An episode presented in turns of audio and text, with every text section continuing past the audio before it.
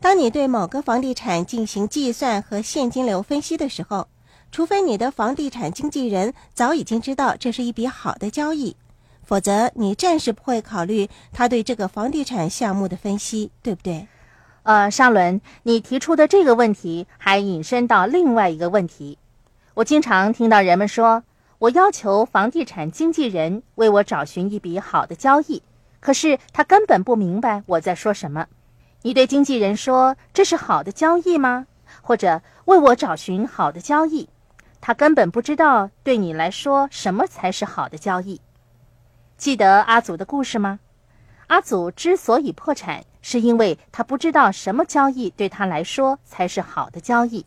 对那些有其他收入的人来说，那是一笔好的交易，因为他们可以用其他的收入来支付那块地的抵押贷款以及有关的费用。等那块地的价值上升之后，再把它卖出去。是的，与其向你的经纪人问说怎么样才能找到一笔好的交易，倒不如跟他说。在这个地区内，哪个房地产的价格是最低的呢？如果你能够向经纪人说清楚你的要求，给他明确的指示，他就可以把焦点集中在你要求的房地产上，甚至是简单的一句“我打算购买用作居住的房地产”，这也是相当有效的。好的交易可以是价值一千万美元的办公大楼，也可以是一栋价值十万美元的房子。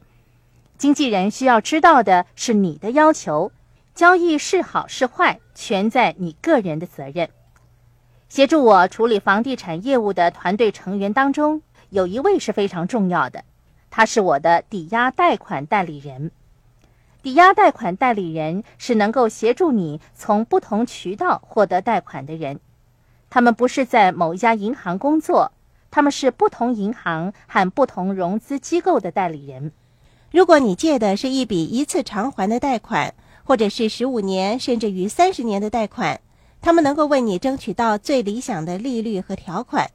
他们也会协助以及教导你如何在各种不同融资的方案当中做出选择。最佳的抵押贷款代理人需要具备什么条件呢？我认为最主要的是创造力和知识。怎样才能够找到优秀的抵押贷款代理人呢？我建议你打电话到居住的城市中三家最大的房地产公司，要求跟他们营业额最高的代理人对话，请他们给你推荐几位抵押贷款代理人。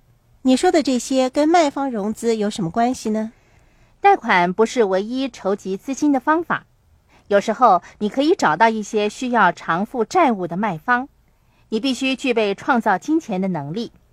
即使你透过抵押贷款代理人借到贷款，也未必有足够的能力支付房地产的头期款。那个时候，你需要找寻一些在金钱上能够向你提出协助的合作伙伴，例如提供现金，或者是跟你以合作的方式介入贷款。